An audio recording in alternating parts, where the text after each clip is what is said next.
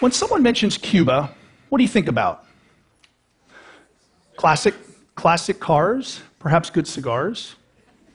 Maybe think of a famous baseball player. What about when somebody mentions North Korea? Do you think about those missile tests? Maybe their notorious leader, or his good friend, Dennis Rodman. One thing that likely doesn't come to mind is a vision of a country, an open economy whose citizens have access to a wide range of affordable consumer products. I'm not here to argue how these countries got to where they are today. I simply want to use them as an example of countries and citizens who have been affected, negatively affected, by a trade policy that restricts imports and protects local industries. Recently, we've heard a number of countries talk about restricting imports and protecting their local domestic industries. Now, this may sound fine in a soundbite, but what it really is, is protectionism. We heard a lot about this during the 2016 presidential election. We heard about it during the Brexit debates, and most recently during the French elections. In fact, it's been a really important topic being talked about around the world. And many aspiring political leaders are running on platforms positioning protectionism as a good thing. Now, I could see why they think protectionism is good, because sometimes it seems like trade is unfair. Some have blamed trade for some of the problems we've been having here at home in the US. For years, we've been hearing about the loss of high paying US manufacturing jobs. Many think that manufacturing is declining in the US because companies are moving their operations offshore to markets with lower cost labor, like China, Mexico, and Vietnam. They also think trade agreements sometimes are unfair, like NAFTA and the Trans Pacific Partnership, because these trade agreements allow companies to re import those cheaply produced goods back into the US and other countries from where the jobs were taken.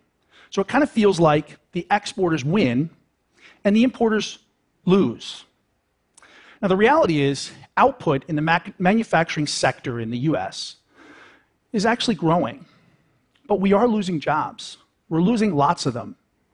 In fact, from 2000 to 2010, 5.7 million manufacturing jobs were lost. But they're not being lost for the reasons you might think.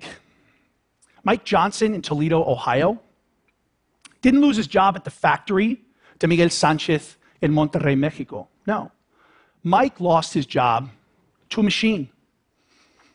87% of lost manufacturing jobs have been eliminated because we've made improvements in our own productivity through automation. So that means that one out of 10 lost manufacturing jobs was due to offshoring. Now, this is not just a US phenomenon. No. In fact, automation is spreading to every production line in every country around the world. But look, I get it. If you just lost your job and then you read in the newspaper that your old company just struck up a deal with China, it's easy to think you were just replaced in a one for one deal. When I hear stories like this, I think that what people picture is that trade happens between only two countries. Manufacturers in one country produce products and they export them to consumers in other countries. And it feels like the manufacturing countries win and the importing countries lose. Well, reality is a little bit different. I'm a supply chain professional and I live and work in Mexico. And I work in the middle of a highly connected network of manufacturers, all collaborating from around the world to produce many of the products we use today. What I see from my front row seat in Mexico City actually looks more like this. And this is a more accurate depiction of what trade really looks like. I've had the pleasure of being able to see how many different products are manufactured, from golf clubs to laptop computers to internet servers, automobiles, and even airplanes. And believe me, none of it happens in a straight line. Let me give you an example. A few months ago, I was touring the manufacturing plant of a multinational aerospace company in Querétaro, Mexico. And the VP of Logistics points out a completed tail assembly. It turns out the tail assemblies are assembled from panels that are manufactured in France, and they're assembled in Mexico using components imported from the US. When those tail assemblies are done, they're exported via truck to Canada to their primary assembly plant, where they come together with thousands of other parts, like the wings and the seats and the little shades over the little windows, all coming in to become a part of a new airplane. Think about it. These new airplanes, before they even take their first flight, they have more stamps in their passport than Angelina Jolie. Now, this approach to processing goes on all around the world to manufacture many of the products we use every day, from skin cream to airplanes. When you go home tonight, take a look in your house. You might be surprised to find a label that looks like this one manufactured in the USA from US and foreign parts. Economist Michael Porter described what's going on here best. Many decades ago, he said that it's most beneficial for a country to focus on producing the products it can produce most efficiently and trading for the rest. So, what he's talking about here is shared production. And efficiency is the name of the game. You've probably seen an example of this at home or at work.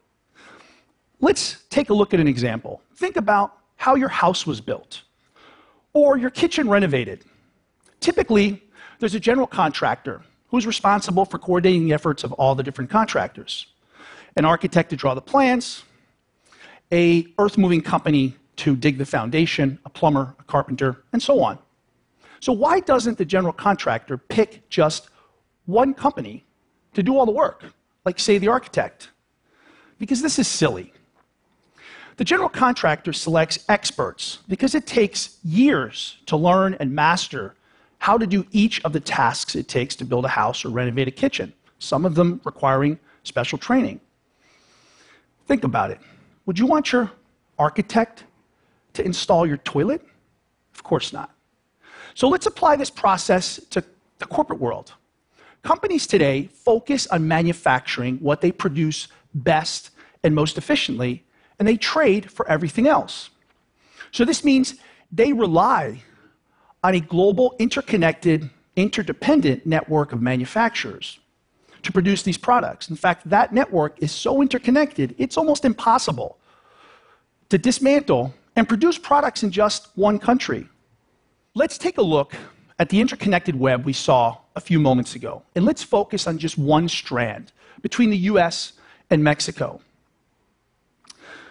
The Wilson Institute says that shared production represents 40% of the half a trillion dollars in trade between the US and Mexico. That's about $200 billion, or the same as the GDP for Portugal. So Let's just imagine that the US decides to impose a 20% border tax on all imports from Mexico. Okay, fine. But do you think Mexico is just going to stand by and let that happen? No, no way. So, in retaliation, they impose a similar tax on all goods being imported from the US. And a little game of tit for tat ensues and 20%, just imagine that 20% duties are added to every good product, product component crossing back and forth across the border. And you could be looking at more than a 40% increase in duties, or $80 billion. Now, don't kid yourself.